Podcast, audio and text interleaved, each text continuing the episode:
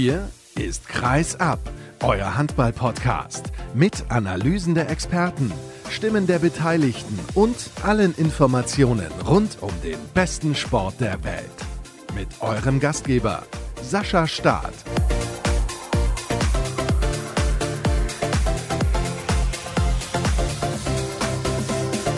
Menschenskinder. Also so geht's eigentlich in den letzten Wochen immer los, weil in der Handballwelt so viel los ist. Und das besprechen wir natürlich in der nächsten Folge von Kreisab. Hallo und herzlich willkommen. Schön, dass ihr mit dabei seid. Episode 272 steht auf dem Programm mit drei Gästen insgesamt. Ich begrüße im zweiten Teil der Ausgabe Sebastian Klaus von der Bietigheimer Zeitung, denn die SGBBM ist angetreten bei Borussia Dortmund, um das Titelrennen in der Frauenbundesliga nochmal ein wenig spannender zu gestalten. Das ist zwar schiefgegangen, aber wir reden über die Gründe und einen Corona Corona-Fall gab es in der Mannschaft auch noch. Es gab ein paar Wechsel, beziehungsweise gibt Wechsel in der kommenden Saison, hochkarätige Neuzugänge, darüber sprechen wir. Und im Interview der Woche begrüße ich den Linksaußen des SC Magdeburg, Lukas Mertens. Ich bin gespannt, was er zu erzählen hat, da er ja momentan mehr oder weniger allein auf weiter Flur ist. Matthias Musche fällt noch längerfristig verletzt aus, aber er hat einen guten Mann an seiner Seite, nämlich Justus Kluge. Auch das machen wir dann im Interview der Woche natürlich zum Thema. Aber wir starten mit der Meldung der vergangenen Woche im deutschen Handball, denn Sebastian Hinze ist nicht mehr länger Trainer, also ab Sommer 2022 zumindest so ist es geplant, nicht mehr länger Trainer des Bergischen HC und darüber spreche ich mit Thomas Rademacher vom Solinger Tageblatt. Hallo Tom. Hi Sascha. Wir machen das Ganze ja normalerweise persönlich, aber aufgrund der aktuellen Situation haben wir uns dann dafür entschieden, das fernmündlich zu regeln. Das ist ein schönes Wort, fernmündlich. Das benutzt man so selten. Ja, das ist richtig. Spielst jetzt auch an. Hab ich das benutzt oder wie kommst du jetzt da drauf? Das ist ein lustiges Wort. nee, das fiel mir nur so ein. Ja, ist ein schönes Wort. Fernmündlich, ja, hat man früher, glaube ich, benutzt, als das Telefon gerade erfunden war. Mit Wählscheibe noch. Ja, das ist allerdings schon ein bisschen was zurück. Von den Zeiten haben wir uns zum Glück ein bisschen entfernt und das macht sowas möglich wie einen Podcast und kleiner Spaß zu Beginn der Sendung, aber ich denke, man darf nicht immer alles zu ernst nehmen. Hier bei Kreishab, das wisst ihr ja. Also, wir wollen sprechen über die Meldung der vergangenen Woche, so habe ich es tituliert. Sebastian Hinze ist nicht mehr Trainer beim Bergischen HC ab 1. Juli 2022. Wir sprechen über die Hintergründe und es hat sich ein wenig angebahnt. Es hat sich tatsächlich insofern angebahnt, als dass dieses Gerücht, dass die rhein löwen an Sebastian Hinze dran sind, ja seit seit ein, zwei Monaten besteht. Ich kann es gerade nicht mehr so zuordnen. Ich würde sagen Ende Januar, Anfang Februar tauchte das auf. Auf jeden Fall kurz nachdem feststand, dass Martin Schwalb bei den rhein löwen aufhören wird. Kurz danach poppte dann auch das Gerücht auf, dass die rhein löwen an Sebastian Hinze interessiert seien. Und ja, ab dem Moment musste man sich halt mit der Thematik ein bisschen befassen, wobei ich nicht dachte, dass es wirklich passiert zu dem Zeitpunkt. Ja, das ist richtig. Wir haben uns natürlich auch umgehend darüber unterhalten und du hast gesagt, du hältst das für unwahrscheinlich. Warum hast du das zum damaligen Zeitpunkt geglaubt? Ich habe es eigentlich bis zuletzt geglaubt, muss ich sehr ehrlich sagen. Also es ist einfach so, dass Sebastian Hinz ja hier nun wirklich verwurzelt ist. Er ist hier geboren. Ich meine, er ist sogar gebürtiger Wuppertaler. Auf jeden Fall lebt er seit Ewigkeiten da, lebt immer noch da, hat, glaube ich, da auch ein Haus gebaut, ist verheiratet und ist seit zig Jahren beim Bergischen HC, beziehungsweise auch beim Vorgängerverein SG Soling, also beim BHC seit der Gründung, vorher dann eben bei der SG Soling, davor war er beim LTV Wuppertal, meine ich. Das heißt, er hat diese Region ja nie verlassen und ich dachte, diese Verwurzelung ist so, so fest und auch, dass er die Reise mit dem BHC immer weitergehen würde, solange sie halt nicht wegen Erfolglosigkeit oder sowas gestoppt wird. Da hatte ich den Eindruck, dass er immer weiter vorantreiben will, die jungen Leute entwickelt und vielleicht auch ja, dann eben immer so eine kleine Stufe weiter nach oben geht, so in dem Level auch, was man eben für Leute entwickelt. Dann holt er jetzt auch andere Talente als noch vor fünf Jahren oder sowas. Von daher, den Eindruck hatte ich, dass er hier auf jeden Fall bleibt und sich eben nicht dazu entschließt, zu den Rhein-Neckar-Löwen zu gehen, wobei ich das jetzt nicht werten will. Das war einfach nur mein Gefühl, mein Eindruck von der Person Sebastian Hinze. Dann ist in den letzten Tagen einiges passiert. Zunächst hatte der BHC eine Pressekonferenz angekündigt am Montag für den Dienstag mit dem Thema Perspektive. Aber es tat sich ein bisschen was. Was war genau los? Ja, es war so, dass die Pressekonferenz eben für Dienstag anberaumt war und Dienstagmorgen kam dann eine Verschiebung auf den Donnerstag. Da habe ich mich natürlich gefragt, was da jetzt los ist. Das hatte aber nichts mit der eigentlichen Thematik zu tun. Also um das mal kurz aufzudröseln, in dem Moment, wo diese Einladung am Montag kam, da habe ich gedacht, wow, wenn man jetzt eine Präsenz-PK macht in diesen Zeiten, da gab es ja wirklich seit Monaten keine, dann muss es ja wirklich ein hartes Thema sein. Und was kann das hier sein? Man baut eine neue Halle. Da bilde ich mir ein, wer das irgendwie aus irgendeiner Richtung schon mal durchgesickert, dass da was im Raum steht, dass jetzt eine Halle gebaut werden könnte oder sowas, habe ich dann relativ schnell verworfen, dass es dann sein kann. Also war der erste Instinkt schon, naja, Sebastian Hinze geht zu den Rhein-Neckar-Löwen. Doch, tatsächlich. Also in dem Moment habe ich das erste Mal wirklich dran geglaubt, dass es sein könnte. Vorher habe ich es eigentlich immer so ein bisschen verworfen. So, und was jetzt dazwischen kam, war die Geschichte, dass diese Pressekonferenz verschoben wurde. Und das lag dann aber letztendlich daran, dass man das Gefühl hatte, es könnte eine Infektion, eine Corona-Infektion im Team geben. Und das hat sich dann eben auch am Dienstag bestätigt. Also es gab dann eine Reintestung. Dienstagabend stand dann fest oder Mittwochmorgen spätestens stand fest, dass man eben zwei Positive in der Mannschaft hat und ja, dann man dann eben in Quarantäne muss. So kam es eben dazu, dass Sebastian Hinze seiner Mannschaft das nicht im Training mitteilen konnte, weil das Training eben am Dienstag ausgefallen ist. Deshalb die Verschiebung. Ja, ich glaube, so habe ich es richtig aufgedröselt. Ist ein bisschen durcheinander, sorry. Genau, und das wäre eigentlich nötig gewesen, dass er es eben vorher sagt. Deswegen konnte man die PK nicht machen, wo ja Jörg Förste beteiligt war, der jetzt ja sowieso nicht in Quarantäne gehen muss, weil er gar nicht in Erlangen war oder gar keinen direkten Kontakt zu dem Team hatte in dem Moment. Von daher hätte man die PK da schon machen können, aber Sebastian Hinze muss es ja erstmal dem Team sagen. Die können es ja schlecht aus der Presse erfahren, dass er weggeht. So, oder beziehungsweise, dass er seinen Vertrag nicht verlängert.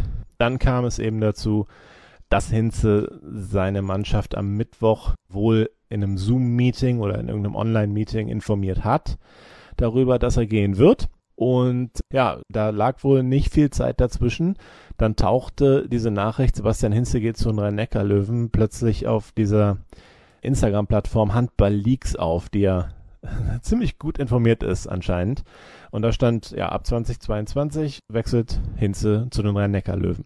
Ja, und da habe ich dann mal nachgehakt, ob das denn stimmt und da ist mir auch bestätigt worden, dass er seinen Vertrag nicht verlängert. Also Rhein-Neckar-Löwen ist mir jetzt von BRC-Seite nicht bestätigt worden, aber dass er seinen Vertrag nicht verlängert schon. Und dann hat man diese Pressekonferenz, die eigentlich auf Donnerstag geschoben war, ganz spontan dann Mittwochnachmittag gemacht. Also es war alles ein bisschen hektisch und ja, war eben auch hektisch so im Arbeitsablauf, kann man sagen. Das stimmt allerdings. Ich wäre auch gerne zu der Pressekonferenz gekommen, war aber aus anderen Gründen leider verhindert. Macht nichts, wir sprechen ja jetzt trotzdem drüber. Was wurde denn auf der PK gesagt? Denn da war Sebastian Hinze selbst ja nicht zugegen. Nee, weil er ja auch in Isolation war sowieso. Ob er sonst gekommen wäre, weiß ich nicht. Aber ja, man hat eben gesagt, der Trainer hat ihm mitgeteilt, dass er seinen Vertrag, der bis zum 30.06.22 läuft, nicht verlängern will. Und man respektiert das und akzeptiert es. Man hat es jetzt nicht in irgendeiner Form gewertet. Dafür ist es ja vielleicht auch ein bisschen früh, weil er soll ja hier noch anderthalb Jahre beziehungsweise 15 Monate Trainer sein. Ja, das ist eigentlich die Kernaussage. Da ging es auch so noch ein bisschen um die Umstände. Es gab noch ein paar andere Kleinigkeiten. Aber das, ja, das Wichtigste war eben schon die Nachricht, dass Hinze gehen wird und es ging dann auch noch ums Anforderungsprofil des Nachfolgers. Man hat nochmal erzählt, wie der Bergische HC sich sieht und wie er sich positioniert. Da müsste man jetzt sehr weit ausholen, um da in jedes Detail zu gehen. Gab auch noch Kleinigkeiten, Update zu Yannick Fratz, der jetzt eine schwere Knieverletzung zugezogen hat und jetzt operiert worden ist. Sebastian Damm hat seinen Vertrag verlängert, also noch weitere Kleinigkeiten, aber das Wichtige war eben die für die Öffentlichkeit überraschendste Neuigkeit war gewiss der Abgang von Sebastian Hinze. Das ist richtig, Tom. Wir könnten noch darüber sprechen, dass eben Yannick Fratz sich das Kreuzband gerissen hat und operiert werden musste und jetzt halt noch langfristig fehlen wird. Sebastian Damm eben mit der Vertragsverlängerung. Comeback von Christian Nippes gab es ja auch und ein Sieg erstmalig beim HCR lang und ja, das sind alles so Punkte, über die wir sprechen könnten. Das ist gar keine Frage. Aber das Hauptthema ist natürlich, was passiert denn auch nach der Ära Sebastian Hinze, denn er wird, wenn er bis zum nächsten Sommer, also nicht zu diesem, sondern bis zum Sommer 2022 auf der Bank des BHC sitzen wird, zehn Jahre im Amt gewesen sein. Das ist eine lange Zeit, eine verdammt lange Zeit und das ist ein enormer Einschnitt für diesen Verein. Ja, also es wird was Neues sein, ganz sicher. Auch für die Mannschaft, auch für die Spieler, die dann noch da sein werden, die lange mit ihm zusammengearbeitet haben, sind natürlich an Sebastian Hinze gewöhnt. Das ist klar. Wir von der Presse sind an Sebastian Hinze gewöhnt und alle im Verein sind an ihn gewöhnt. Von daher, natürlich ist das ein Einschnitt, natürlich ist das ein Beginn einer neuen Ära, um auch mal die Worte von Geschäftsführer Jörg Förste zu verwenden. Das ist ganz klar so. Aber es ist ja auch interessant. Also, und ich finde, es gehört ja auch irgendwie zum Geschäft. Das ist eine schöne Sache, wenn ein Trainer zehn Jahre bei einem Club ist. Es ist unglaublich und es zeigt ja auch, dass da gute Arbeit gemacht worden ist und es zeigt ja auch, dass da ein gegenseitiges Vertrauen da gewesen sein muss in zehn Jahren. Und ist auch sowieso eine, eine Riesengeschichte und man fragt sich immer, was wäre denn, wenn er jetzt noch weitere fünf Jahre bleibt? Was schafft er denn hier noch? Was wäre, wenn? So ein Spielchen kann man dann auf jeden Fall betreiben. Aber es ist ja auch interessant, was ein Nachfolger daraus macht. Das kann ja in jede Richtung gehen. Ich finde also, natürlich ist das ein Einschnitt, nur was es bedeutet, in welche Richtung es weitergeht und auch, ich finde das jetzt, es gehört ja irgendwie dazu zum Profisport, dass mal ein Trainer wechselt. Und es ist ja umso besser, wenn das nicht geschieht, weil ein Trainer rausfliegt, wie das ja doch oft ist, auch im Profi-Handball, sondern wenn es einfach ganz regulär ist, wie bei einem Spieler auch. Er erfüllt seinen Vertrag und wechselt dann den Verein. Und ja, und dann sieht man, wie das halt mit dem nächsten Trainer funktioniert. Also ich finde es auch, auch spannend. Und ja, Einschnitt ja, aber kein Grund zur Panik oder sowas in der Art, wenn du darauf hinaus willst. Nein, um Gottes Willen. Also ich sehe den BHC gut genug und solide aufgestellt, vor allem mit dem Kader, den man zusammen hat. Das ist ja eine Top-Mannschaft und eine, die in die Top Ten gehört, meiner Meinung nach. Also das wird ja in dieser Saison auch so passieren. Ich glaube, das steht außer Frage. Aber womit willst du weitermachen? Mit den möglichen Nachfolgekandidaten oder was Hinze bei den Rhein-Neckar-Löwen erreichen könnte, beziehungsweise ob er dahin passt? da, du bist doch der Moderator hier. Ja, das bin ich auch, aber ich passe mich gerne meinen Gästen an, so ist es natürlich nicht. Ach, mach ruhig. Gut, pass mal auf. Dann machen wir es so. Wir sprechen zuerst über Hinze bei den Löwen, also bei den Rhein-Neckar-Löwen, bei den anderen.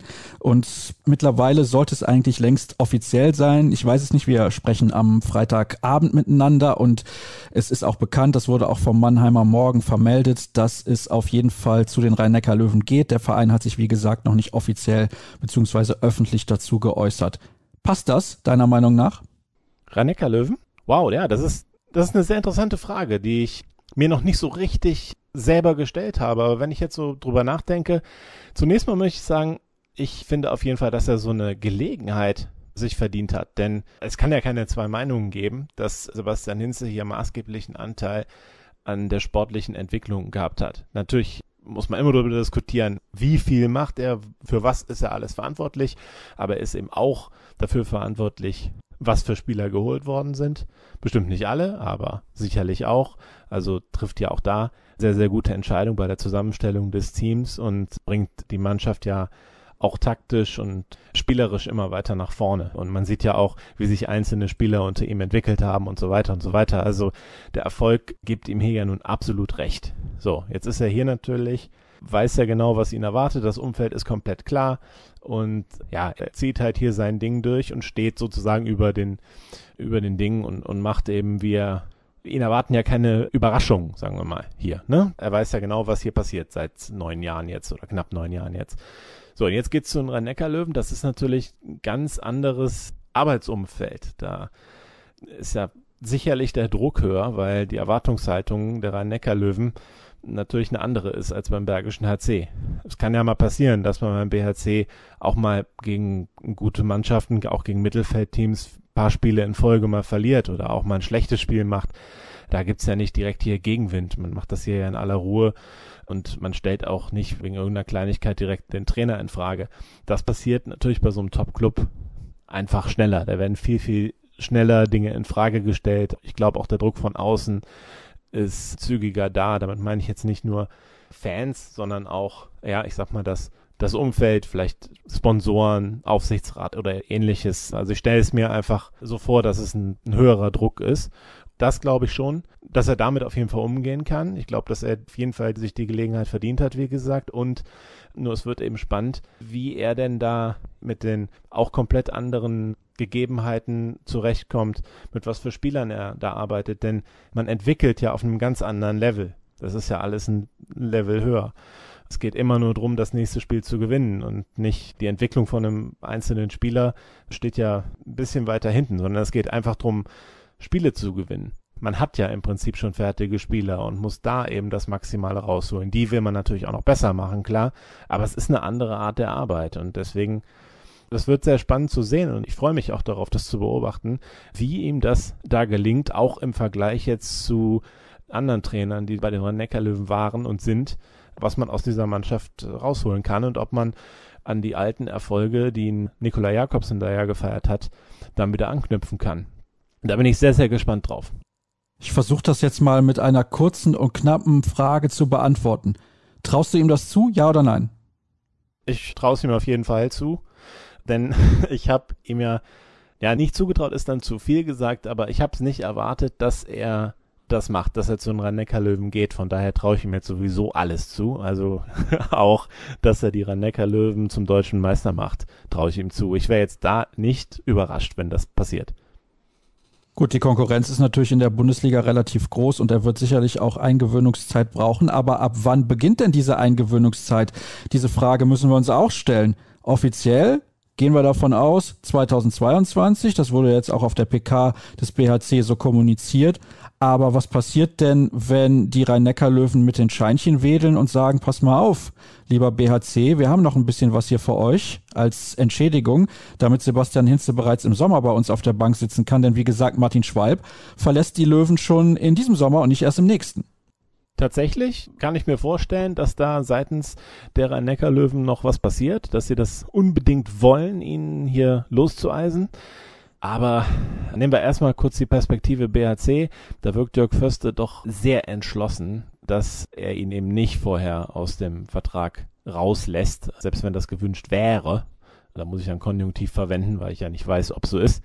Also er wirkt schon sehr entschlossen, dass Sebastian Hinze dann auch in der Saison 21, 22 Trainer sein wird, damit man auch in Ruhe einen Nachfolger bestimmen kann, den man da ja auch nicht mal eben so überm Knie zerbrechen kann und auch nicht will. Man möchte nicht einfach so den erstbesten Trainer dann sich holen, der gerade frei ist, wo man sagt, da ist ein guter Name oder sowas, sondern man will schon sicher gehen, dass der Trainer auch hundertprozentig passt. Und das muss man dann erstmal in drei Monaten schaffen. Ist unwahrscheinlich, dass das gelingt, das ist das eine. Und das andere ist, denke ich auch, dass man beim BHC eben noch von den Trainerqualitäten auch noch ein Jahr profitieren möchte. Also auf jeden Fall wirkte die Geschäftsführung da überzeugend, wenn sie gesagt hat, er wird auch bis 22 Trainer bleiben. Trotzdem, in der Nachfrage, wenn man es dann wirklich absolut festgenagelt haben will, ob das absolut ausgeschlossen ist, dass Sebastian Hinze vorzeitig geht, dann kriegt man doch auch eine etwas ausweichende Antwort. Also die Antwort, das wird auf gar keinen Fall passieren, wird auf jeden Fall, die ist vermieden worden, sagen wir es mal so, ja. Von daher sag niemals nie. Ich würde jetzt nicht meine Hand dafür ins Feuer legen, aber schon einen hohen Prozentsatz darauf angeben, dass das so passiert. So, dann Rhein-Neckar-Löwen, wollen die das? Bestimmt, sportlich, ganz sicher. Die Frage ist nur, das kostet ja Geld und so wie ich das mitbekommen habe, verzichten doch in Mannheim einige Spieler auch auf größere Summen ihres Gehaltes. Und wenn man dann Geld in die Hand nimmt, um einen Trainer vorzeitig loszueisen und es wird ja Geld kosten. Das ist ja klar. Oder vielleicht macht man irgendein Tauschgeschäft, schickt irgendeinen Spieler rüber ins Bergische oder so, weiß ich nicht. Vielleicht ist ja sowas auch denkbar, aber wenn es ums Geld geht, finde ich es auch schwer zu verkaufen. Dass die Mannschaft dann ja irgendwie auch auf Geld verzichtet, aber man holt halt bequem irgendwie für, weiß ich nicht wie viel Euro einen Trainer frühzeitig ran. Da sehe ich auch ein bisschen ein Problem, wenn ich da richtig informiert bin zumindest. Ich bin ja jetzt nicht nah dran bei den Rhein-Neckar-Löwen, habe das aber gehört. Das habe ich auch gehört, kann ich zumindest bestätigen und deswegen ja, habe ich so meine Zweifel, dass da noch eine Ablöse über den Tisch läuft. Allerdings muss man auch dazu sagen, wer Jörg Förster ein bisschen besser kennt, das ist ein ausgebuffter Geschäftsmann. Also von daher kann das auch ein bisschen Pokern sein, dass er einfach ja, nach außen so das alles darstellt, als würde Hinze auf gar keinen Fall schon im Sommer gehen und am Ende passiert es dann doch unter den passenden Bedingungen. Lass uns über mögliche Nachfolger reden und bevor wir das tun, möchte ich gerne noch anfügen, der BHC hat gesagt, sie möchten die Mannschaft auch mit ins Boot holen bei dieser Entscheidung. Tja, das ist wirklich erstaunlich, weil man könnte jetzt auch sagen, pass mal auf, aus Sicht des BHC, wir geben Hinze im Sommer ab, weil die Mannschaft bleibt eigentlich exakt gleich. Und der Vorteil wäre, sie wäre dann extrem eingespielt und der Trainer hätte mehr Zeit, sich mit dieser Mannschaft zu akklimatisieren. Findest du nicht auch? Ist auf jeden Fall ein schöner Gedanke. gefällt mir, der, der Gedanke an sich. Den finde ich gar nicht verkehrt und ja, ich habe auch nichts gegen frühzeitige Klarheit, ich persönlich jetzt. Ne? Allerdings, ich habe auch gar nichts dagegen, dass Sebastian Hinze hier die zehn Jahre voll macht. Also warten wir es ab, aber den Gedanken finde ich auf jeden Fall auch interessant. Wir müssen uns aber über potenzielle Nachfolger unterhalten. Da kommen wir nicht drum rum. Also ich entlasse dich nicht, ohne das getan zu haben. Ich habe mir mal ein paar Namen notiert und der ein oder andere, der zuhört, wird jetzt denken, hm, ist aber interessant, wen er da nennt. Wir fangen aber mal mit dem offensichtlichsten an. Denn der hört im Sommer auf bei der HSG Wetzlar nach vielen Jahren Kai Wandschneider. Und der hat eine Wohnung in Köln. Das würde ziemlich gut passen. Aber ist es denn wirklich nötig, jetzt schon über Nachfolger zu sprechen, Sascha? Hier bei Kreis aber auf jeden Fall. Ja? Ja, gut. Also, das ist ja auch von außen gerade sehr, sehr schwer zu sagen. Ne? Also, Kai Wandschneider, grundsätzlich erstmal, ich finde, dass es ein grandioser Trainer ist, der aber auch, ja, viel spielen lässt, ist so mein Gefühl, ohne im Training dabei zu sein. Aber wenn ich ihn in den Auszeiten so höre, er hört sich dann schon an ganz gerne so und fragt die Mannschaft, hey, ja, was wollen wir spielen? Auch in der letzten Aktion, so 40 Sekunden Verschluss oder ähnlichem. Das ist so eine Sache, ich glaube, dass das funktioniert, auch mit dem richtigen Team kann das genau der Weg sein. Nur wenn man beim BRC so eine klare Vorstellung hat, wen man als Trainer haben will, und man ist ja davon überzeugt, dass das, wie es bisher war, das Richtige ist, dann wäre das ja ein ganz anderer Stil. Denn Hinze würde in der letzten Minute vor dem letzten Angriff niemals die Mannschaft fragen, was wollt ihr spielen? Also eventuell hat Linus Arneson da noch ein Wort mitzusprechen oder sowas, aber ich glaube, da hat der Trainer dann schon ziemlich klare Vorstellungen und vielleicht gehört das auch dazu, ja, welche Art Trainer eine Mannschaft haben will. Wenn man sagt, man bezieht die Mannschaft ein, heißt das ja auch, dass der BRC beziehungsweise auch die Geschäftsführung dem Team dieses Vertrauen entgegenbringt, um zu sagen, ja, die Mannschaft weiß auch, welcher Trainer konkret der richtige für sie ist und wählt jetzt nicht denjenigen aus, ganz salopp gesagt, wo sie jetzt am wenigsten Stress mit haben, wo sie am wenigsten trainieren müssten oder irgendwie sich ein leichtes Leben machen könnten. Denn darum geht's ja nicht, sondern ich glaube auch, dass dieses Team den maximalen Erfolg haben will. Und ja, und ich glaube, dass nach diesem Kriterium dann eben auch die Trainerauswahl getroffen wird. Damit will ich jetzt nicht sagen, dass Kai Wandschneider nicht den maximalen Erfolg haben will. Aber ich kann mir halt vorstellen, er ist dann schon doch ganz anderer Typ als Sebastian Hinze.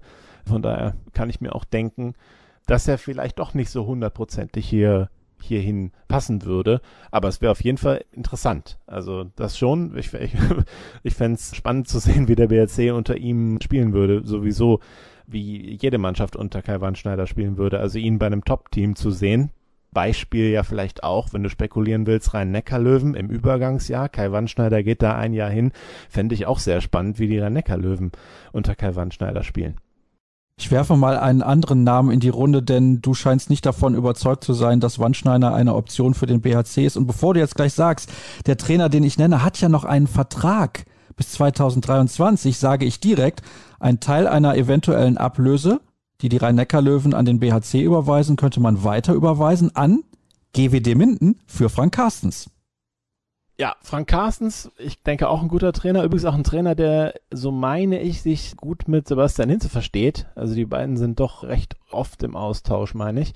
Kann ich mir auch vorstellen, dass es passt. Nur du bist natürlich wirklich früh mit deinen Trainerprognosen jetzt dran. Also ich glaube, so ein klares Bild, wer jetzt der Nachfolger sein soll, hat auch der Club noch nicht.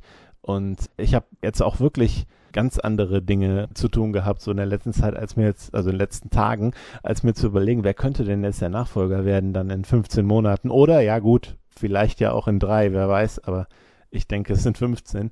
Von daher, ja, ohne, ohne jetzt da irgendwie Anspruch auf Richtigkeit zu haben, kann ich mir vorstellen, dass Carstens besser passen würde als Wandschneider.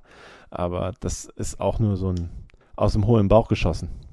Ich finde aber, wenn der Verein sagt, es hat sich über die letzten Wochen entwickelt, muss man sich von BHC-Seite aus auch schon Gedanken gemacht haben über einen möglichen Nachfolger. Es wäre naiv, das nicht zu tun. Ja, möglich, ne? dass das so ist. Aber mich persönlich hat's ja überrascht. So, ich habe mir noch keine Gedanken gemacht über einen Nachfolger. Das musst du aber jetzt nochmal tun, denn ich nenne dir jetzt gleich zwei Namen auf einmal. Einmal Alois Mraz, der den HSC 2000 Coburg trainiert und Markus Krauthoff, also unter dem Namen kennt man ihn im Handball und der trainiert den THSV Eisenach relativ ordentlich in der zweiten Liga. Wären das deiner Meinung nach Trainer, die in Frage kämen von ihrem Profil her? Ja, aber was qualifiziert denn diese beiden Trainer zum BHC zu gehen? Nennst ja die beiden Namen, weil die mal was mit Solingen zu tun gehabt haben. Beide haben für die SG Solingen in der Vergangenheit mal gespielt. Das ist doch nicht die, ja, die Grundlage bei einem Profiverein jetzt zu sagen, okay, wir holen diesen Trainer, weil das eine schöne Geschichte wäre. Ne? Also irgendwie, weißt du, was ich meine? Also das ist so, ja, das ist so harmonisch, dann holt man den alten Ex-Solinger zurück und der ist jetzt hier Trainer. So wie es eben ja auch bei Sebastian Hinze ja war. Wobei man dann ja auch sagen muss, damals Sebastian Hinze, als er ins Amt gerückt ist, das war am Ende der Saison 2011-12. Man war quasi schon abgestiegen, hatte noch so eine Minimalrestchance und man hat sich von HD Schmitz getrennt. Da hat man Sebastian Hinze dann die Chance gegeben, zusammen mit Christopher Kleven-Mohn, das war der Spielmacher damals, so eine Art Trainergespann zu bilden. Und daraus, es hat dann so gut funktioniert, dass man ihm dann eben in der zweiten Liga die Möglichkeit gegeben hat, den Club dann eben ab der Saison 2012-13 komplett zu übernehmen. Also da hat man ja dieses leicht Märchenhafte dabei. Ich glaube nur, dass das jetzt eine andere Situation ist. Der BRC ist ein etablierter Erstliga-Club. Ich will jetzt nicht zu sehr übertreiben und sagen, er ist ein Top Ten Club. Soweit würde ich jetzt noch nicht gehen, aber er ist, ich denke schon, er ist jetzt doch etabliert in der ersten Liga. Und da geht es doch dann nicht mehr drum, einfach so eine schöne Geschichte zu schreiben, weil es eine schöne Geschichte ist, sondern es muss doch auch passen. Es muss ja einfach insgesamt passen. Und dann wäre es ja ein Zufall, dass es dann gerade bei Alois Marz oder dem Eisenacher Trainer jetzt dann einfach gerade so ist. Genauso könntest du jetzt Florian Kehrmann in den Topf werfen. Also von daher ich kann zu beiden jetzt nicht sagen, ob das die beiden richtigen sind dafür. Zweitligatrainer Krauthoff habe ich jetzt noch gar nicht verfolgt. Alois Marz wirkt auf mich, also ist ein ganz netter Kerl, aber wirkt auf mich eben auch, ja, sehr nett. Also auch so wirkt er auf mich jetzt nicht wie ein autoritärer Trainer. Ja, ich will jetzt nicht sagen, Hinz ist die absolute Autorität oder so, aber ist doch autoritärer als ein Alois Marz. Aber gut, man will ja auch vielleicht keine Hinze-Kopie haben, aber Alois Marz wirkt auf jeden Fall sehr für mich zu nett für einen Trainer. Also würde ich sagen, vielleicht wäre es nicht der richtige. Also habe ich am Ende doch noch was aus dir rausbekommen. Ist ja gar nicht so schlecht gelaufen, dafür, dass du eigentlich auf die Frage gar nicht antworten wolltest. Ich habe übrigens nicht diese beiden Trainer rausgesucht, weil sie mal bei der SG Solingen gespielt haben, sondern ich habe mir angeguckt, wer ist denn so unterwegs in der ersten und zweiten Liga und wer könnte eventuell passen. Und da habe ich diese Namen gefunden, weil ich gedacht habe, die wären interessant für den Bergischen HC. Aber bevor die ganze Sendung jetzt gleich vorbei ist, wollen wir dieses Thema dann auch mal abschließen. Herzlichen Dank, Tom. So lange haben wir noch nie bei Kreisab über den Bergischen HC gesprochen, aber ich glaube, es ist ein Thema, das für viele interessant ist. Wir haben jetzt mal ein bisschen diskutiert, wie das überhaupt zustande kam und welches Profil an Trainer der BHC sucht und wie das auch aus Sicht der Rhein-Neckar-Löwen ist. Denn, wie gesagt, die Rhein-Neckar-Löwen suchen noch einen Trainer für den Sommer. Sie müssen sich eine Übergangslösung überlegen oder eben Sebastian Hinze frühzeitig vom BHC loseisen. Das soll es dann gewesen sein mit dem ersten Teil. Der zweite folgt nach einer kurzen Pause. Bis sofort.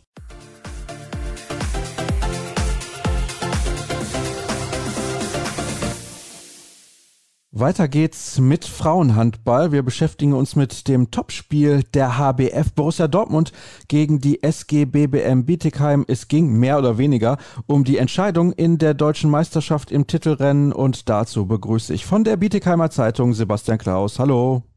Hallo Sascha. Ich habe es gerade gesagt, es ging um alles, mehr oder weniger. Das war wahrscheinlich auch deine Sichtweise vor dem Spiel und wir wissen ja mittlerweile, wie es ausgegangen ist. Aber zunächst mal würde ich gerne von dir wissen, welche Erwartungen hatte man in Bietigheim an die Partie? Denn man musste auf einige wichtige Spielerinnen verzichten. Ja, deswegen dementsprechend waren die Erwartungen, glaube ich, relativ klein. Man hatte im Vorfeld so ein bisschen Hoffnung nach dem Flensburg-Spiel gegen Kiel, dass man auch mit stark dezimiertem Kader da vielleicht doch was holen könnte, so, also die große Sensation schaffen könnte, aber das war eher so, eher so ein bisschen Resthoffnung auf jeden Fall.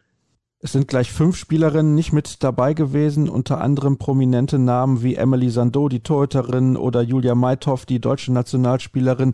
Und ich finde, das hat man teilweise dann gemerkt, da gehen wir gleich noch drauf ein. In der ersten Halbzeit lief es allerdings ziemlich gut für die Gäste.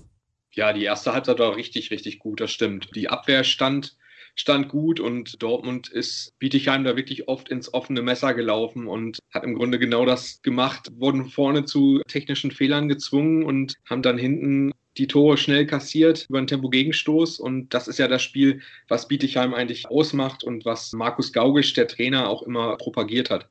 Und sehr positiv aufgefallen ist da zum Beispiel Amelie Berger, die hat am Ende fünf Tore erzielt. Die wechselt ja im Sommer zu Borussia Dortmund, aber das ist auch ein Thema, auf das wir gleich noch genauer eingehen am Ende unseres Gesprächs. Danik Snelder, finde ich, und Luisa Schulze hinten im Mittelblock, die haben einen richtig guten Job gemacht. Ja, die waren gut, das stimmt. Also bin ich voll bei dir. So oft haben die beiden ja in dieser Saison auch noch nicht zusammengespielt, weil immer eine verletzt war und jetzt kommen sie langsam zusammen in Tritt und da sieht man auch, was man an denen hat. Also der Verein hatte auch vor zwei Wochen die Verträge nochmal verlängert mit beiden zeitgleich und zu Recht, wie ich finde. Also das Duo wird der SG in den nächsten Jahren auch noch Freude bereiten. Was allerdings schon in der ersten Halbzeit auffiel, ist zumindest meine Meinung. Ich habe ja gerade eben gesagt, Emily Sando nicht mit dabei gewesen, die Torhüterin. Und mit allem Respekt, Valentina Salamanca, die hat nicht ganz die Klasse von Sando. Nee, das stimmt. Also bin ich voll bei dir. Ich glaube, sie hat in den ersten 20 Minuten überhaupt keine Hand an Ball gekriegt und dann in der Schlussphase der ersten Halbzeit, da hat sie ein paar Dinger ganz gut weggefischt, aber Sando ist natürlich noch eine ganz andere Nummer. Warst du vor der Pause ein bisschen enttäuscht auch von Borussia Dortmund, wenn man sieht, wie auch das Hinspiel abgelaufen ist zum Beispiel oder die Ergebnisse der letzten Wochen betrachtet? Da sind sie ja durch die Liga förmlich durchgefegt. Die Vorstellung in den ersten 30 Minuten war nicht gut. Ja, ich war überrascht und ich glaube, Dortmund und André Fuhr waren auch überrascht, wenn man jetzt die Gesichtszüge deutet, die ihm da komplett entglitten sind in der ersten Halbzeit. Also damit hat er ja nicht gerechnet. Ich glaube, die Dortmunderinnen haben damit gerechnet, dass sie da wie in den Spielen zuvor einfach das ganz schnell klar machen, vielleicht nach einer zehnminütigen Abtastphase, dass es dann ganz schnell in ihre Richtung geht und das war einfach nicht der Fall. Und da hat man schon gesehen, es sind eigentlich sind zwei Mannschaften auf Augenhöhe. 16 zu 17 stand es zur Pause aus Sicht von Borussia Dortmund und obwohl man das Gefühl hatte, Bietigheim war eigentlich besser, war es halt nur ein Tor. Ich glaube, das war auch ein bisschen das Problem. Ja, genau. Also kurz vor der Pause hat Bietigheim so ein bisschen nachgelassen und statt dann mit drei in die Pause zu gehen, war es dann letztendlich nur dieser eine Treffer. Und da hat man auch so ein bisschen gemerkt, dass Dortmund jetzt so ein bisschen Oberwasser kriegt oder wie, wie Markus Gaugisch das nachher gesagt hat, da hat man ihnen das Selbstvertrauen wieder zurückgegeben. Ja, das stimmt. Das kann man exakt so formulieren, denn ich fand sowieso, vor der Pause war es kein hochklassiges Spiel mehr geprägt von Fehlern. Ich weiß nicht, wie du das gesehen hast. Mein Gefühl sagt mir, ich habe schon besseren Handball gesehen als in der ersten Halbzeit. Ja, wobei ich fand Bietigheim tatsächlich stark auch im Angriff. Also da waren viele gute Kombinationen dabei. Dann der Camper, glaube ich, von Senja Smits, der dann vorbeiging, aber auch viele gute Anspiele von Kim Navicius, die da wirklich überragt hat in dem Tag. Also nicht nur wegen ihrer acht Tore, sondern die hat wirklich ein klasse Spiel gemacht. Und ich fand den Handball von Bietigheim in der ersten Halbzeit wirklich gut, ja. War das auch ein Problem dann im zweiten Durchgang? Du hast gerade Kim Navicius und ihre acht Treffer angesprochen, die wirklich gut gespielt hat. Das muss man auf jeden Fall so sagen, dass sie mehr oder weniger auf sich allein gestellt war im Rückraum. Klar, Anna Lörper hat auch fünf Treffer erzielt dann am Ende der Partie, aber sie musste ja viel dann in eins gegen eins Situationen lösen. Navicius war die einzige, die vielleicht auch mal aus der Ferndistanz ein bisschen was reißen konnte. Ja, das Problem war einfach, ich glaube, Anna Lörper hat in dieser Saison noch nie so, so lange gespielt und auf der Platte gestanden wie jetzt gegen Dortmund.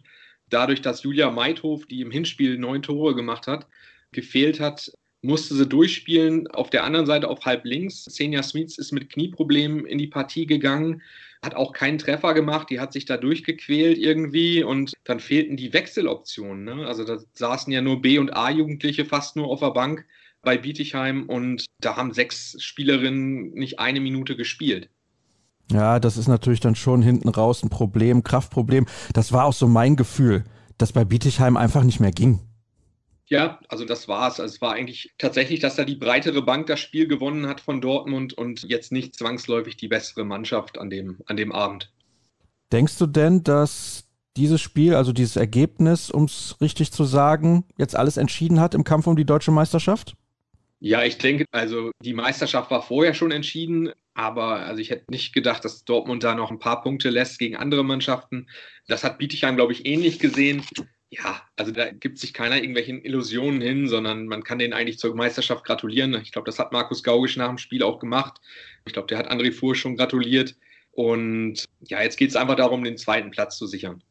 Das sieht ja ganz gut aus. Da hat man jetzt momentan fünf Punkte Vorsprung. Also 30 zu 28 ging es am Ende aus für Borussia Dortmund und sieben Zähler beträgt der Rückstand von Bietigheim jetzt auf den BVB und das wäre eine absolute Sensation, weil es gibt ja auch nur noch ein paar Spiele zu absolvieren. Aber damit kommen wir zum Problem.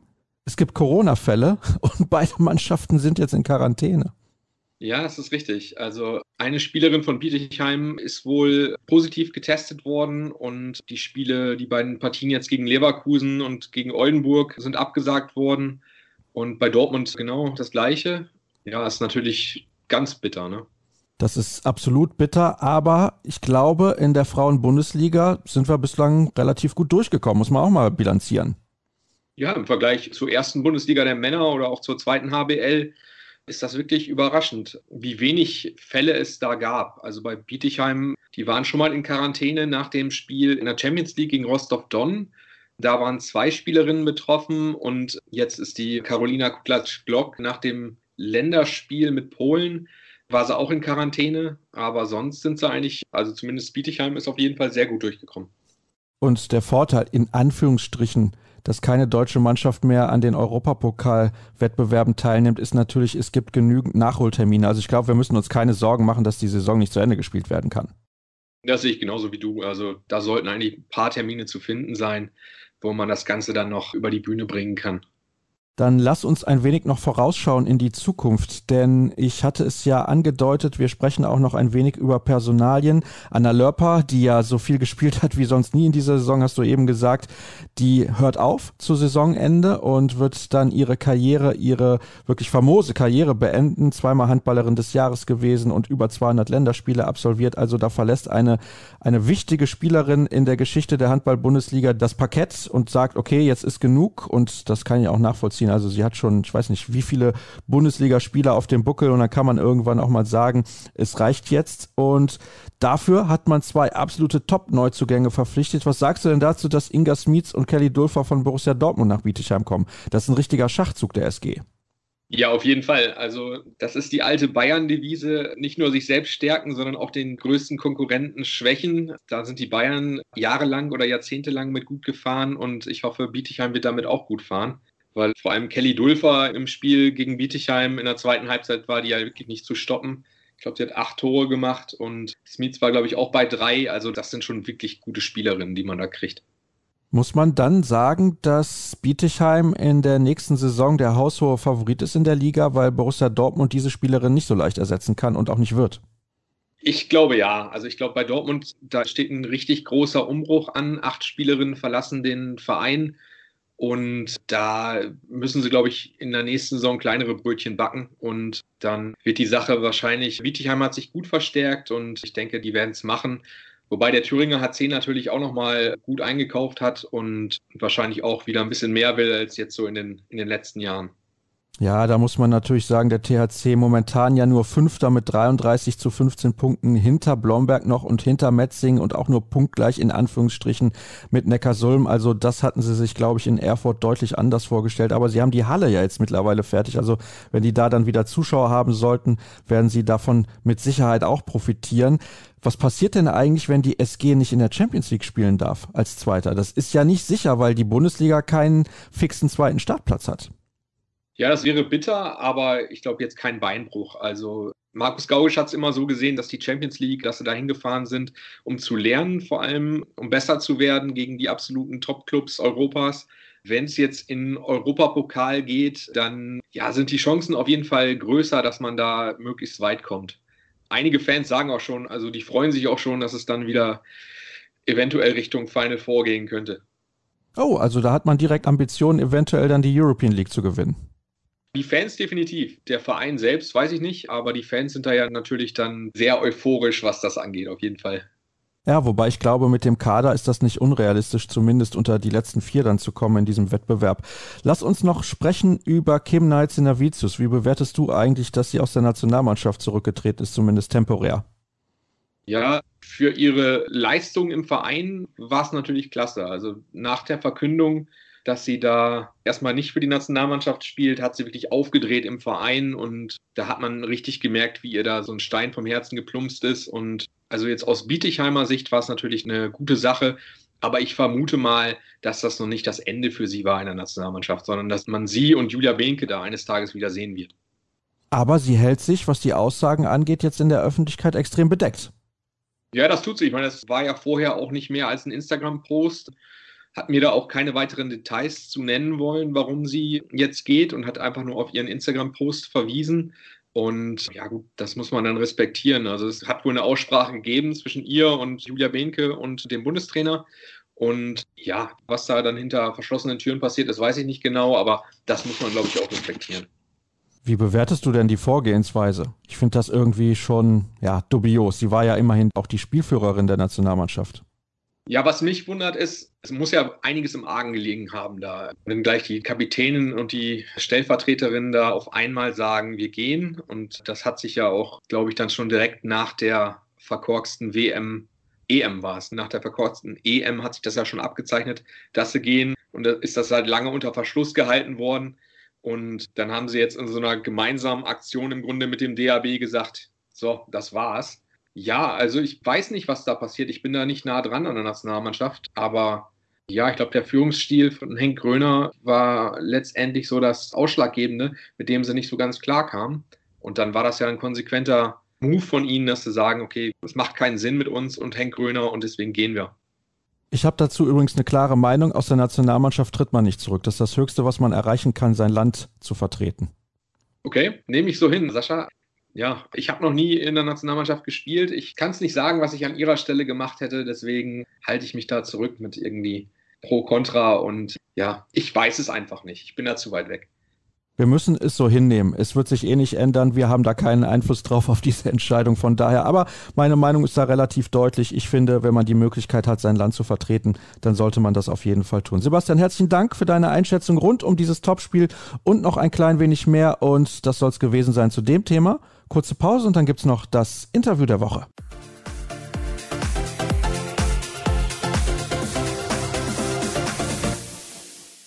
So, liebe Leute, ihr wisst das. Abschließend gibt es wie immer das Interview der Woche und ich weiß, der erste Teil der Sendung war heute sehr, sehr lang, aber und das habt ihr ja auch mitbekommen, den haben wir bereits am Freitag aufgezeichnet und deswegen noch ein paar Informationen. Ich wollte eigentlich auch über den Abstiegskampf in der Handball-Bundesliga sprechen. Ich hatte mir ein paar Notizen gemacht, das mache ich eigentlich immer. Wann sind irgendwelche Spiele und dann sehe ich in meiner Datei, beziehungsweise habe da so eine Übersicht, wer gegen wen spielt, beziehungsweise was interessant sein könnte. Habe ich gesehen vor diesem Wochenende, Baling spielt gegen Nordhorn und die Eulen gegen Coburg. Habe ich mir gedacht, das ist doch super, Abstiegskampf pur. Habe habe ich die beiden Spiele gesehen, waren grottenschlecht. Muss ich leider so sagen, haben mir überhaupt nicht gefallen. Nordhorn hat zuletzt ja auch gegen Essen 1 zu 7 zu Hause zurückgelegen, nach, ich glaube, 15 Minuten ungefähr, also ein Tor nach 15 Minuten. Das war schon arg schwach und der Kollege aus Nordhorn hatte auch irgendwie keine Zeit. Das ist natürlich manchmal auch so. Markus Götz, der Kollege von Sky, hat beide Spiele kommentiert und dem wollte ich aber nicht schon wieder auf die Nerven gehen. Also deswegen kein Abstiegskampf. Eulen gegen Coburg am Ende auch 22 zu 19 und im Vergleich da dazu, das Spitzenspiel Magdeburg gegen Flensburg, da stand es zur Halbzeit gefühlt so. Und darüber spreche ich jetzt mit meinem Gast Lukas Mertens vom SC Magdeburg. Hallo Lukas, grüße dich. Hallo, guten Tag. Ich freue mich dabei zu sein. Ich freue mich, dass du dabei bist, auch nach so einer blöden Niederlage, weil ich glaube, so kann man es bezeichnen. Ja, also kann man wirklich so sagen. Es ist schon sehr, sehr schade gewesen, auch was wir ja gestern da gemacht haben. Wir haben letztendlich zu viele technische Fehler gemacht und ja, das hat Flensburg eiskalt bestraft und somit auch, ja, muss man sagen, verdient gewonnen. Ist das nicht eigentlich bemerkenswert, weil ihr kamt in dieses Spiel mit einer unfassbaren Serie, Flensburg natürlich auch. Flensburg ging auf dem Zahnfleisch, Simon Halt fiel kurzfristig auch noch aus und Metz Menzer Larsen, der hatte zuletzt ja auch nicht gespielt, weil er in Quarantäne war. Dann bekommt Jim Gottfriedson noch eine rote Karte und alle denken wahrscheinlich, ja klar, jetzt wird der SCM dieses Spiel gewinnen. Ich nehme an, das war bei euch Spielern auch so. Ja, also das muss man schon ehrlich sagen, das war für uns im ersten Moment, also so war jetzt mein Gefühl, dass wir gedacht haben, oh, ja, jetzt könnte wirklich da was draus werden, weil wir auch teilweise in den ersten 20 Minuten wirklich sehr, sehr guten Handball gespielt haben, sehr schnell gespielt haben und glaube ich auch 12-9 oder sogar 12-8 stand für uns. Ja, und dann kam auf einmal der Bruch nach der roten Karte. Und ja, so richtig erklären kann ich es noch nicht, weil ich das Spiel jetzt noch nicht wieder mir angeschaut habe. Aber ja, dann hat Flensburg halt in den Hinterreihen einen Metz Mensalasen, der wirklich fantastisch gespielt hat gestern, muss man wirklich so sagen, der 14 Tage in Quarantäne war und dann so ein Spiel dahin legt. Also das war schon ja bemerkenswert und ja, so richtig erklären kann ich mir den Bruch noch nicht, aber ja, es war halt schade, weil wir halt 22 Spiele ohne Niederlage hatten und das war ja schon eine sehr, sehr coole Serie. Das war eine sehr beeindruckende Serie und das ist ja nicht das erste Mal, da sprechen wir gleich noch drüber. Ihr habt das so regelmäßig in den ganzen letzten Jahren immer mal gehabt, so eine fantastische Serie. Aber ich möchte noch ein bisschen beim Spiel bleiben, weil ich es halt so phänomenal fand. Das war wirklich ein tolles Handballspiel und du hast zwar gesagt eben, dass ihr auch viele technische Fehler hattet. Trotzdem finde ich, da gibt es ja auch immer einen Grund für. Das lag jetzt nicht nur daran, dass ihr die selber verursacht habt, sondern auch, weil Flensburg die erzwungen hat. Denn also was die auch als Deckung dahingestellt haben, fand ich auch phänomenal. Man muss vielleicht auch einfach mal den Hut ziehen, wenn der Gegner eine überragende Leistung bringt, trotz dieser Personalsituation. Ja, klar, auf jeden Fall. Also das, was Flensburg aus ihrer Kadersituation gemacht hat, ist wie gesagt sehr, sehr beeindruckend. Und sie haben nach der roten Karte halt eine starke Abwehr gestellt und wie du schon sagst, technische Fehler gezwungen. Und mit Johannes Goller im Innenblock war das schon eine stabile Abwehr. Es gab da eine Phase in der zweiten Halbzeit, ein 5-0-Lauf von euch. Da hatte ich so das Gefühl, das würde jetzt nochmal zu euren Gunsten kippen. Dann gab es aber auch eine Situation, einmal hast du einen Pfosten geworfen, glaube ich, und einmal da so ja. an die Latte und der Ball sprang dann auch noch wieder unglücklich raus. Sind das dann so Situationen, die einfach so passieren? Ich meine, das hat ja dann auch nichts mit Können oder Nicht-Können zu tun, sondern das ist auch Glück und Pech, wenn dann irgendwie der Pfosten im Weg steht, muss man halt auch mal so sagen. Ja, das war in den Situationen, muss man wirklich sagen, Pech. Ich habe den Torwart zweimal quasi in dem Moment ausgeguckt. Also ich hatte ihn, der Torwart ist in die lange Ecke gegangen und ich hatte ihn die kurze Ecke frei und habe ihn leider an Pfosten geworfen. Das ist so im Handball, das passiert leider. Aber ja, es war auch schon sehr beeindruckend von uns, wie wir diesen Lauf wieder eingeholt haben. Also es stand, glaube ich, 25-20 und ja, da könnte Flensburg eigentlich schon den letzten Punch setzen. Aber dass wir dann auch nochmal so einen 5-0-Lauf hinlegen, das spricht auch schon für unsere Qualität.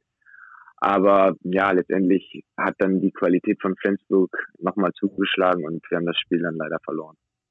Euer Trainer Bennett Wiegert, der war jetzt nach dem Spiel im Interview bei den Kollegen von Sky auch nicht komplett unzufrieden. Er hat gesagt, ich kann meiner Mannschaft eigentlich keinen Vorwurf machen. Ich nehme an, das stimmst du ihm zu. Wäre jetzt auch verrückt, wenn du es nicht tun würdest.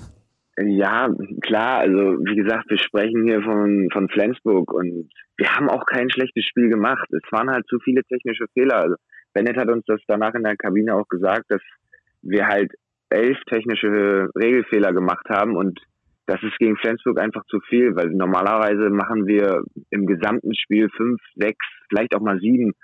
Aber ja, diese einfachen Fehler werden dann mit Gegenstößen bestraft und ja, diese einfachen Tore sind dann für Flensburg ja super in dem Moment. Ne? Wie würdest du insgesamt das Niveau des Spiels einschätzen? Ich habe eben ja schon angedeutet, dass ich es phänomenal gut fand. Du auch? Ja, also da hat man, glaube ich, schon gemerkt, dass da zwei große Clubs aus der Bundesliga gegeneinander gespielt haben. Es war schon ein sehr, sehr gutes Niveau und ich muss immer wieder sagen, dass ich mich freue, auf so einem Niveau Handball spielen zu können und dann halt ja auch gegen die SG Flensburg-Handewitt. Es bringt einfach Spaß und ich glaube, das hat man auch gestern teilweise gesehen. Ja, auf jeden Fall, das hat man definitiv gesehen. Vorhin hatte ich ja schon gesagt, wir sprechen auch mal über diese Serien, die ihr habt. Das war jetzt eine ewig lange Serie, in der ihr eigentlich ja, im Prinzip kaum zu stoppen gewesen seid, also seid gar nicht zu stoppen gewesen und international seid ihr ja auch mit dabei im Viertelfinale. Da seid ihr Favorit im Duell gegen Christianstadt. Ich denke, da müssen wir nicht groß drüber diskutieren, auch wenn wir natürlich nicht denken, dass Christianstadt gar keinen Handball spielen kann, um Gottes Willen. Das ist auch eine ordentliche bis gute Mannschaft, aber ihr seid auf jeden Fall da der Favorit diese Serien, erklär mir das bitte mal, weil zu Saisonbeginn seid ihr gestartet, glaube ich, mit einer Heimniederlage gegen den BHC. Ihr habt unter anderem dann auch zu Hause gegen den TVB Stuttgart verloren. Habt ihr da noch ein bisschen gebraucht, euch auch daran zu gewöhnen, dass keine Zuschauer in der Halle sind? Weil ich habe da mit einigen drüber diskutiert und habe jedes Mal gesagt, ich glaube, die Mannschaft, die am meisten darunter leidet, dass sie ohne Zuschauer spielen muss, ist der SC Magdeburg. Ja, klar, dieses Thema ist halt immer sehr groß angepriesen, mit, mit oder ohne Zuschauer, aber zuerst muss ich sagen, als Profisportler musst du und willst du immer deine hundertprozentige Leistung bringen. Also das, das ist ja ganz klar. Aber wie du schon sagst, wir hatten ja in diesen Niederlagen gegen Stuttgart und BHC hatten wir ja auch noch 2000 Zuschauer in der Halle. Und 2000 Zuschauer in der GTEC Arena machen schon viel Krach.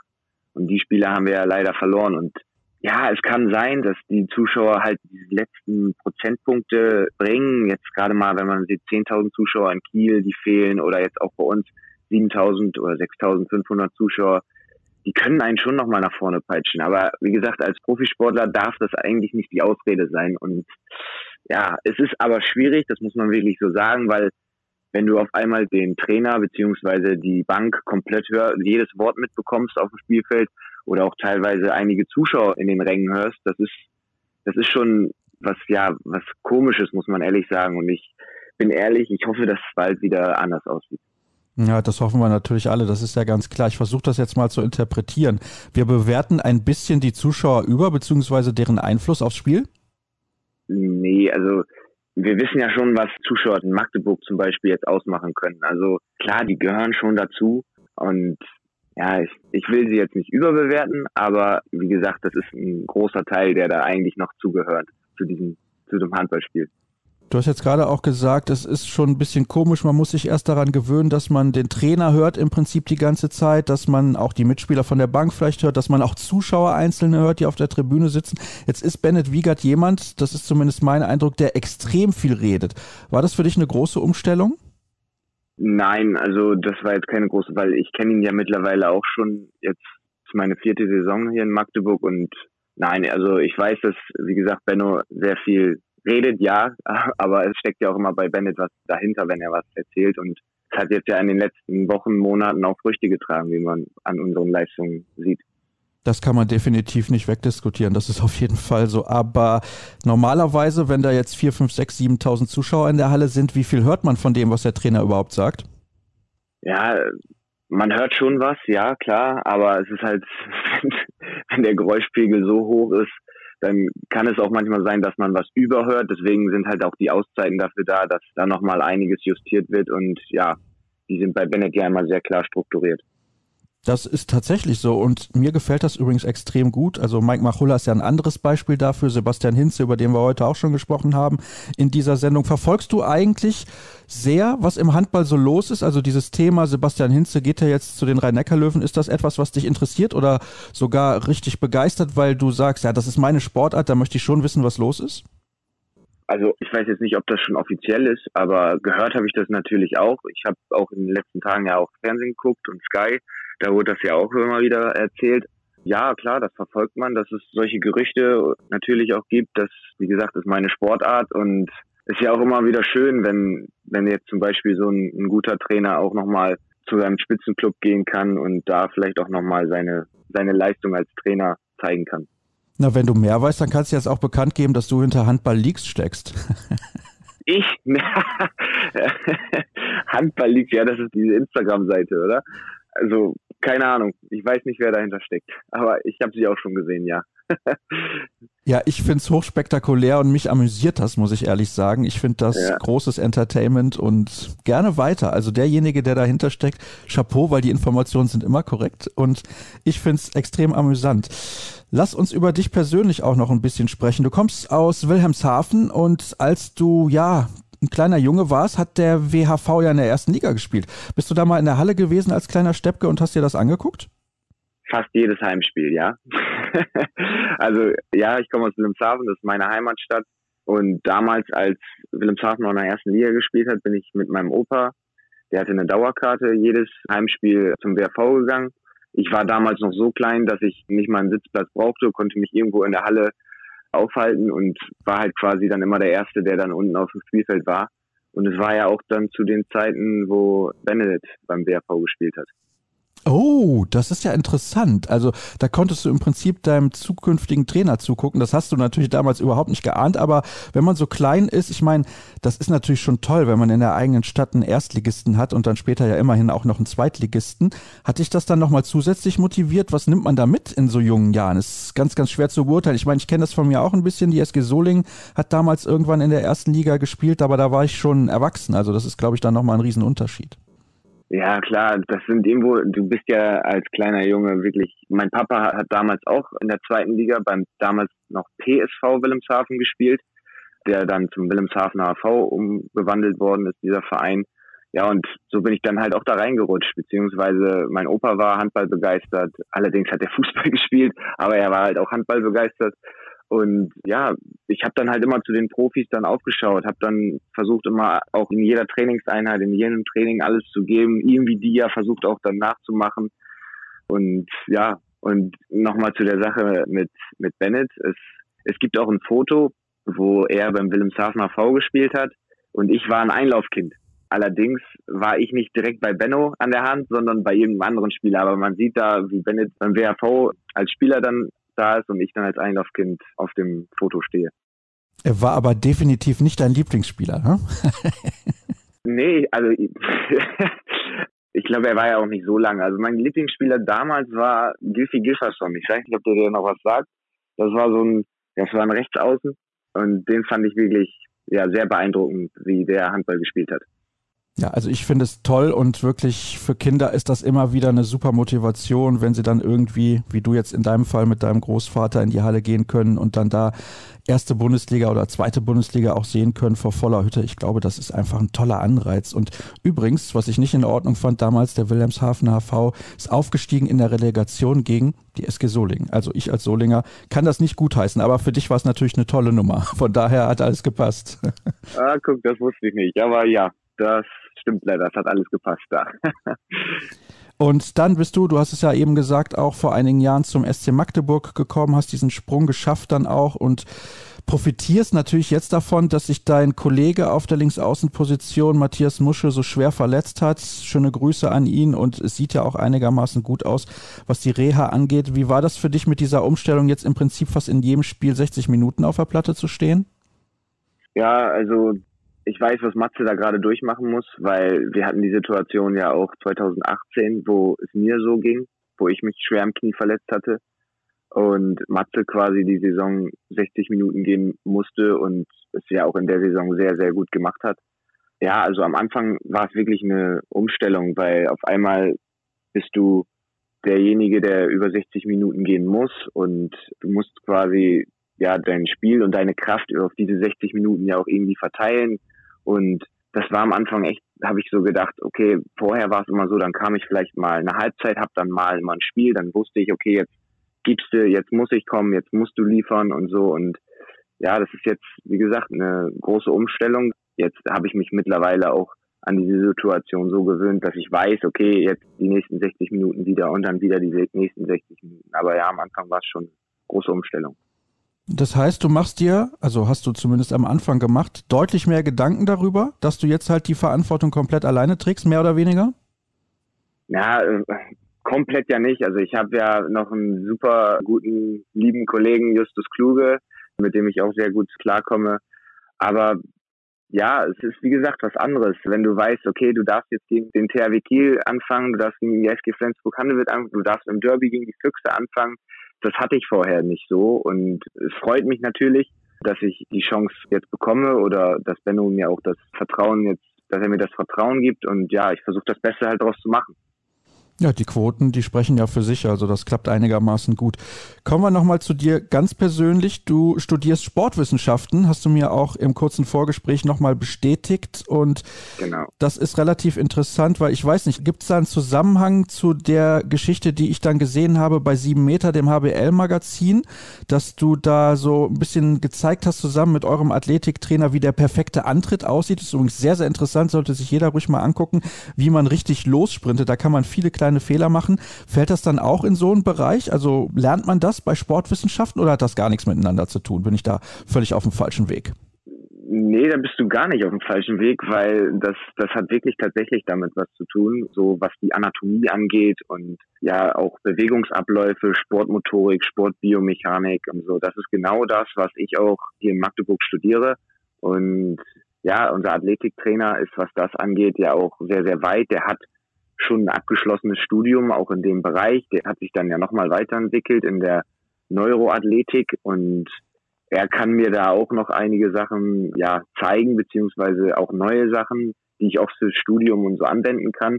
Und jetzt gerade auf diese Masterclass bezogen, also das, das war wirklich eine coole Sache, wo man nochmal sehen kann, beziehungsweise wie eigentlich so ein optimaler Antritt stattfinden soll. Und wie du schon sagst, man kann sehr, sehr viele kleine Fehler machen, wo man dann halt auch ja nicht das Optimale oder den optimalen Sprint herauskitzeln kann aus seinem Körper.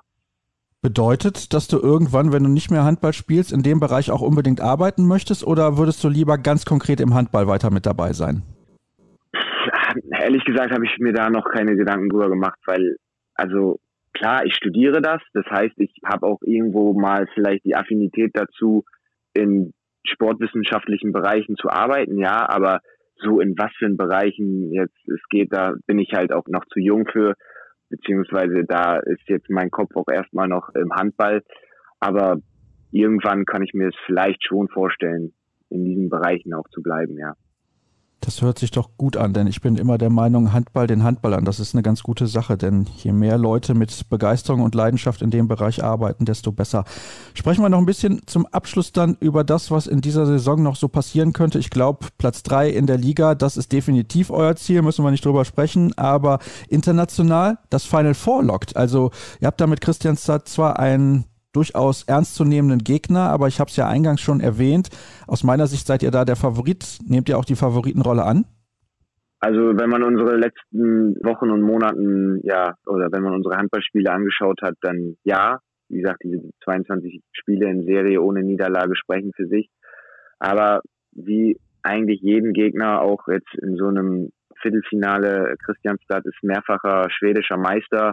Die sind wirklich nicht zu unterschätzen und weiß, dass also unsere Schweden im Team haben großen Respekt vor dieser Mannschaft und deswegen, wir müssen uns da wie immer auf jedes Spiel 100 Prozent gut vorbereiten und da alles reinlegen, damit wir hoffentlich ins Final Four nach Berlin kommen können. Ja, jetzt sagst du schon Berlin. Ich weiß gar nicht, ob es schon feststeht. Also zumindest gibt es aktuell ja keinen Bewerber. Es wäre natürlich toll, wenn es in Deutschland ausgetragen würde und dann noch vor Zuschauern.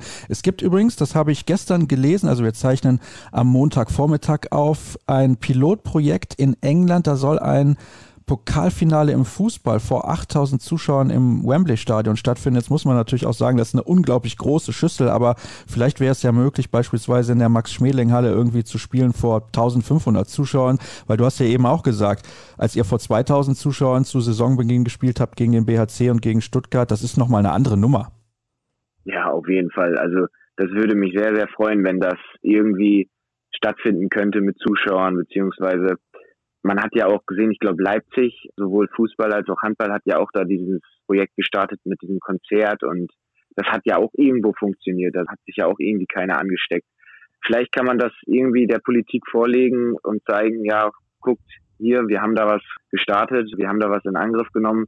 Ja, dass man sagt, okay, dass da irgendwie ansatzweise wieder Zuschauer in die Halle kommen, weil, wie man schon merkt oder wie ich es auch schon am Anfang gesagt habe, es fehlt schon sehr. Vielleicht kann man auch mal so, weiß ich nicht, 2500 Pflegekräften oder älteren Menschen da irgendwie die Möglichkeit geben, so ein Final Four in der Halle zu sehen, weil ich denke, das wäre auch eine tolle Geste. Insbesondere die Leute in der Pflege, im Gesundheitswesen generell, in den Krankenhäusern hätten sowas vielleicht auch einfach mal verdient. Klar, denen muss man nicht die Tickets schenken, aber vielleicht zu einem günstigeren Preis, dass man auf jeden Fall Zuschauer in der Halle hätte. Ich denke, das wäre auch eine Alternative. Ja, auf jeden Fall. Also ich sehe das ja auch bei meiner Mutter, die arbeitet auch im Gesundheitswesen und ja, irgendwie müssen die nochmal extra honoriert werden, beziehungsweise dass man da vielleicht irgendwie nochmal eine andere Lösung findet, wie du schon sagst. Also das wäre eine gute Möglichkeit. Also ich glaube, meine Mutter würde das Danken annehmen, wenn sie dann im Final Four, wenn es dazu kommen sollte, das Spiel dann live angucken kann. Da bin ich mir absolut sicher und ich weiß, der ein oder andere, der ein bisschen was zu sagen hat im Handball, der hört auch gerade zu. Deswegen vielleicht einfach mal darüber nachdenken, das als Anregung aufgreifen, wäre eine tolle Geschichte. Dann wären auch Zuschauer mit dabei und dann könnte man das Ganze vielleicht auch finanziell irgendwie auf die Beine stellen, denn ich weiß, das ist auch ein großes Problem. Normalerweise müssen beim European League Final Four beziehungsweise früher beim EHF Cup Final Four ja die Vereine die Kosten tragen und das möchten die nicht in der aktuellen Situation. Das ist auch mehr als nachvollziehbar, aber eventuell kommt man dann so zumindest auf eine schwarze Null.